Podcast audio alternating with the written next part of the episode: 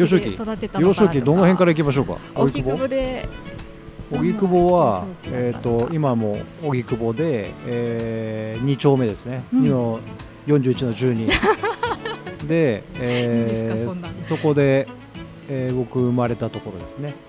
で、えー親はうちの母親はそこのそこの人。うんうん。で、えー父親は三重県の人。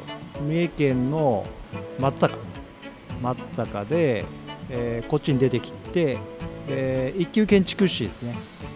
でゼネコンに入って、まあ、当時はこうイケイケゴーゴーな世の中だから、うん。ゼネコンでね、うんうんうんで、まあ、結構こう武闘派というか結構いおお父さんもイケイケゴーゴーだったもんですからあのそのゼネコンの中で空手空手やってたもんで空手の空手部作って首相やったりとかなんかそういうちょっと暴れん坊な親父父親でで、えーっとまあ、そんなんなんであっという間にお偉いさんになっちゃって20代で、えーお迎えの車が毎日迎えに来るようななんかそんな父親でしたね。うん、で母親の方は、えーおばあちゃんが戦争未亡人で,、うんうんで母親がまあ一人っ子でねで荻窪にただその未亡人だったんだけどその元旦那あ潜水艦で死んじゃったんですけどその人が荻窪のかなり土地すごい持ってたんですよ。で、まあ、そこを売り売りみたいな感じで生活してて荻窪今もまだあるんですけどそこでそのうちの父親がゼネコンの時に当時ってほらもうお偉さんになるともう政治家とヤクザの板挟みなんですよね、まあ、そんな話も子供の頃いろいろ聞いてましたけどあの子供に話すようなこと事柄でもないんじゃないかなっていう結構ブラックなところまでいろいろ聞かせてもらいましたけど、まあ、とにかくもう政治家とヤクザの狭間でまあ本当にかなりピリピリした、ね、生活をして、まあ、ただかなり景気が良かったみたいですよ。だいぶね。うん、で、えーっと毎日毎日ねその料亭で飯食うようなそんな生活じゃないですか、うんそういう仕事からね。だから大して酒も飲めないのに無理して飲んでうん。もう食いたくもない懐石料理食べてで結構ブクブク太っちゃって、でもう死ぬか生きるかぐらいまでなったんですよね。その健康食いすぎで健康を害しちゃって。うん食いすぎとあとまあ働きすぎですよね、まあ、昔の人はみんなそうだと思うんですけど、でもう、おまあ、太ったのが原因でしょうね。でもうあもうメス届かないしうん。もう死ぬよって言われてでそこでガラッと当時はそんな今みたいなこう医療も発達してないというかわけのわからない医療ばっかだった。今もそうですけどこう薬で治そうとするようなね。うん。でもうさすがにもう死を覚悟したので、えーうちの兄貴が生まれた頃だったのかな。だからもう死んでもいいようにいろいろ身支度してどっかあの逗子の方に別荘作って裏にアパート作って、あの親父が死んでもそこで食っていけるような、そういうのを作ったりとかそれを逗子とあと甘い高原かなに作ってで、まあ、いつ死んでもいいような準備をしてで、まあ、どこの医者に行ってももう返されちゃうもんだから、うん。最終的にまあいろんなコネクションの中で食事療法に行き着いたんですよね。でまあ当時のお医者さんは切ったり貼ったりとか薬飲ましたりとか、まあ、そんなあれの中とりあえず飯食うなって言われて。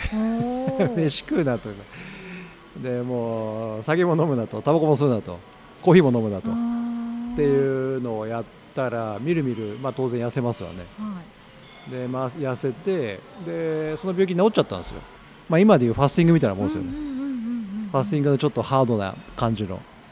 まあそれはもう、まあ、今はねいろいろ証明されてますけど、まあ、それをだから何？60年前はい。にやったってことですよでそれを教えてくれた人がやっぱりお医者さんの方もいたけどもお医者さんってやっぱりあのお金稼ぐために薬売るじゃないですか、でもそうじゃない人もやっぱりいるんですよね中には。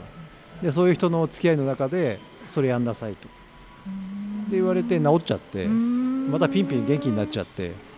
まあそんなことがあったもんだから、まあ、そういうことをあと食事のお大切さとかねそういうのをちゃんと広めようということでその母親のお、まあ、土地とかもあったから、うん。そこにビル建ててでその1階に自然食品屋作ったんですよ。あの全然これ辞めて。結構いい給料もらってて、結構ねあの僕子供ながらにあうち金持ちなのかなってはい。錯覚するぐらいね、ハワイとか行ってたしね、うんうん。360円の時に、でなんか子供のながらになんかあなんかうち裕福なんじゃねえかなみたいなうんなんかそんなあの思ってたそんな生活をしたんですけど、うんまあ、そこをあのやめてもうそういうのをみんなにこう広めようということでそこを1階を自然食屋にしたんですよ、うん。無農薬で今でいうオーガニックとかうん。なんとか今ありますけど50年前なんて何もないですから、うん。もうね何したらいいんだろう。変人扱いですよね。うん。完全に変人扱いですよ。だから野菜なんかでも虫いっぱいうちゃうじゃいいんですよ、はい。芋虫がうちゃ出てくるんですよ。お客さんがクレームで返しに来るようなね。そ高いしで今だとほら泥ついててありがたがるけど昔はもうなんで泥ついてんだっつってクレームになるんですよ。50年前は。で卵にしたってね1個ね50円とか60円とかするしね豆腐なんか1丁500円とかするしあの自然食品だね。で50年前はそんなこと誰もうはい。理解できないですよ。はい。ただその周りのねセレブな人たちはうん。分かってたんですようんねそれを。だそういう人がお客さんによく買いに来てましたよ。うん。1丁1丁500円の豆腐。普通そこらに行けば50円で買えるのに。豆腐屋あるんですよ。3軒隣に。豆腐があってね。でそれをこっちのがいいと。はい。どこの大豆使ってたか分かんないよりもこのちゃんとした醤油もあー味噌ももう全部置いてあったんですよ。うん。お菓子も化粧品もあるしうん。水のなんかこんな定石みたいなのもあったし。まあ何しろあのオーガニックショップの端ですよ。はい高いんですよしかも。全部ね。全部高いの。豆腐500円。何でも高いの。納豆だってこんなんで今だって100円ぐらいでしょこんなの。うんうん600円とか800円とかするんですよこんなの。うん。だからうまいんですよ。僕も子供ながらにねうまいなと思ったへででもそんなセレブしか買いに来ないような店はうんもうあの商売として成り立ーたないですよね。うん。だからいきなりねもうドカーンともう超貧乏生活が始まったんですよそこから。昭和でねこんな貧乏な生活するやつ多分周り誰もいねえだろうなという。うん。誕生日プレゼント買ってもらえない。はいクリスマスプレゼントありません、えー着るもんもあのほぼほぼありません。あ食うもんありません。おやつなんかありません。お小遣いありません。で学校行く前は働いていきなさい。ーそうなんですか。そうですよ。だってもうほら店あの借金で建てたからビルを。だからもう利子すら払えないみたいな。でまたそのギャップがね意外とね僕面白かったんですよね。あなんかあの時はあれで面白かったけどこれはこれでまた面白いなと思って、どっちも面白さをこうまあ子供だからね、まあ、これはこれで面白いなと。まあまあこう広めの家に住んでたのがうん。その店の上の本当にワンルームみたいなところに6人住んでたんですよもうあのまだちっちゃかったから。だからもう本当にこうどっかトイレ行くときにうちのおばあちゃん踏んづけながら行くとかそんなレベルの狭さで、まあ、でも下にはあの店があったんで、まあ、いつでも行き来してしましたけど、まあ、それもそれもまあ面白かったですよね。子供ながらにいつも仕事場に親がいるっていう、でスタッフの人もいるしまあ、いろんなあの意味で別にお金なくても楽しいなと。うん。で旅行とかも何も行けないんだけど、うん。まあ、ちょっとこれで儲かったらまたハワイ行くかみたいなね。うん。そんなことばっかりいつも言ってましたけど一回も言ってないですけど。へー言うばっかで。ねまあでもそれでもそれがまた楽しかったりとかしてね、うん。あのまあ、それが小学生の時ですかね、うん、両方このこの時代に両方を経験したっていうのはそんなね、まあ、なかなか面白いあの子供時代でしたけど、まあ、何しろだからその家のその家業というか、うん。あの食事とか、あーやっぱそれをねあの日付がその自然食品屋のね日付がね早いんですよ。うん。防腐剤とか入ってないから。うんうんで売れないから腐るんですよ。うんはいはいはい。だ当然そのくらい食卓に回ってくるわけですよ、僕うちのところに。なるほどだから僕はその当時はそのいかれたものしか食ってないんですよ。ね溶けた野菜酸っぱくなった豆腐、石のように硬くなった納豆。はいはいはい。あの油の回ったお菓子。ちょっとなんかもうこれダメなんじゃないのっていうような卵。あもう完全に賞味期限して蒸し沸いてる米。あで玄米とか、はい。あのやっぱ蒸し沸くんですよ。だから蒸しをこう一回洗ってーざるにまた開けて食ったりとか、うん。うん。でもやっぱり酸っぱくなってもうん。別に本当に腐ってるわけじゃないから、あの美味しさっていうのはもうその時に分かったんですよね。でそれれ一回食べるとそこら辺で買ってきた豆腐がもう薄々で味が薄くてうん。味しなくて納豆だってもう本当に美味しくてうん。腐ってても石のように硬くてもうまいんですよね。で野菜だってねもうやっぱもう香りが違うしうん。全然。だ今で言うと本当に生きた野菜だったんじゃないですか、うん、だそういうのをいろいろ食べさせてもらって育ったのがその子供の頃ですよね、でまあちょっとそんな遊んでばっかりいる子供だったんであんま勉強しなくて、で勉強しないもんだからねあの高校にはもう行くつもりなかったんです。で僕も格闘技やっててお父親からも教えてもらったしな一応習ったりしてね。でもう中学校卒業したらあのそっちの方向に進もうかなと思ってたから高校行くつもりなかったんですよ。だから全然勉強もしなかったし、もう本当に友達と遊んでばっかりいてあとはもう帰ってきたら武道の練習とかそんなばっかしてて、でうちの母親がねちょっとこうやっぱり女性なんでこう世間体を気にするから頼むからちょっと高校だけは行ってくれと。せめて。せめて。うんさすがにちょっと中卒のあれはちょっと世間的に恥ずかしいからみたいなことを言ってきていや今今時さら言われてもとかって思ったんだけどそれがもう中3の時だったんですよ。でもう今更間に合わないよっつってギリギリですね。で別に行きたくもないしなとか。なんかもし仕事としてするんだったらその武道の関係かその食事食物、だまあ農業ですよね。農業とかあとこうハム作ったりソーセージ作ったりとかあと畜産とか、まあ、そっちの方だったら別に学歴関係ないし、うん、っていうのもあって、まあ、農業科の高校も面白いかななんて言われてたんだけどでも今じゃないなと思ってたからまずはちょっと今やりたいことをいろいろしようかなと思ってて、まあ、高校に行きなさいっていう話もあった時に、うちの父親がねあの日曜日に新聞広げててでこう高校の欄がうん。倍率の欄がこうあってで僕今50歳の年なんですけど当時はあの倍率がね僕の年って人数多いから倍率高いんですよ。だから普通にまともに行ったらねあの受かんない。うん特になお金ないからうん。私立なんか行かれないから都立じゃなきゃダメでしょ。都立であのもう本当に何倍10倍とか15倍とか当たり前なんですよ。で生きるわけないじゃないですか。はいでその倍率になる中にちょっとと思ったらこっち来いって言ってすごいの見っけたぞとかっつって、0.7倍っていうのがあったんですよ。当時はもうそんなのなかったから、うん。0.7倍どういうこと？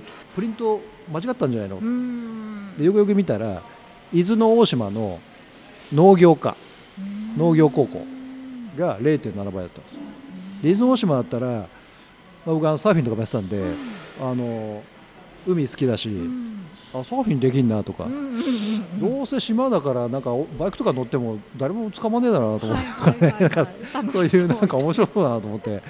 ちょっとじゃあ半年ぐらい遊びがてらに0.7だったら入れるし、うん。ちょっとまあどんなもんだか、まあ、うちの母親もうるさいから、うんうんまあ、ちょっと高校生で一人でね島渡って、まあ、別に一人暮らしできるし行ってくるわっつって。で行ったんですよ。そしたらもう思いのほか楽しくて、うん。東京ってこう友達同士を特にこう女子なんかだと名字で呼ぶんですよ。東京はみんなね女子のことはみんな名字で呼ぶんですけど島はみんな名前で呼ぶんですよで狭い島だから全員名前で知ってるんですよ。全員名前知ってるんですよ。はい。でもなんかファミリーみたいでその島ごと。えもう本当に全員知ってるんですよ。だ上は3つ上下は 3, 3つ下ぐらいまで、ーうんうん。学生もみんな仲いい。うん。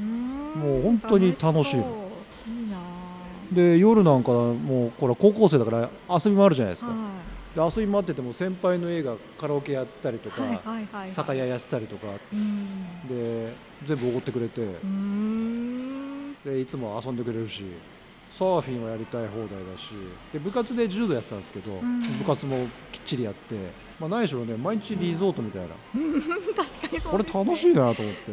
365日リゾート。そうそうそう。でこれこのまま住んじゃおうかななんて思ったりもしたし、で高校1年生の時にねあの2つ上の彼女ができたんですよ、うんうんうん高校3年生。えー、年上の。年上の彼彼女。女そう。えでもう毎日のようにもうデートですよね。ー、はい。はい。でもう毎日海行ってそんな毎日もうこんなもんはい楽しいね楽しいめっちゃ楽しいじゃないですか。はい。東京に行ったらこんなんないですよ。だって毎日海行って星空見ながらイチャイチャしてるんですよ。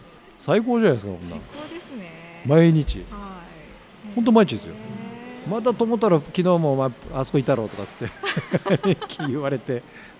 へー。そうそうそう。で公認になった時はねその彼女がほらもう卒業でうん。東京来ちゃうから、あそっかそうね会いに行きたいから金ないからあの船賃とうん。デート代がないからどうしようって考えたら農業の時にね実習で自然薯を掘るっていう実習があったんですよ本当の自然薯うん。山入って自分でもうジャングルの中かき分けてこの鶴を探して折らずにこれを下に持っていくと農協持っていくと1本1万円で買ってくれるんですよ。8000円ぐらいか。あでだんだん慣れてくると最高で1日6本掘ったんですよ。ー日給6万円。ねえすごい。金あるぞと。じゃあもうちょっと彼女のとこデートしに行くかって、はいはいもうねはい高校2年生がプール付きのホテル泊まって。へー。渋谷の公認の時。これはね山芋6本も掘りゃねなもんお安いもんですよそんなの。そうそうそう。面白い。でまあそんなことがあって。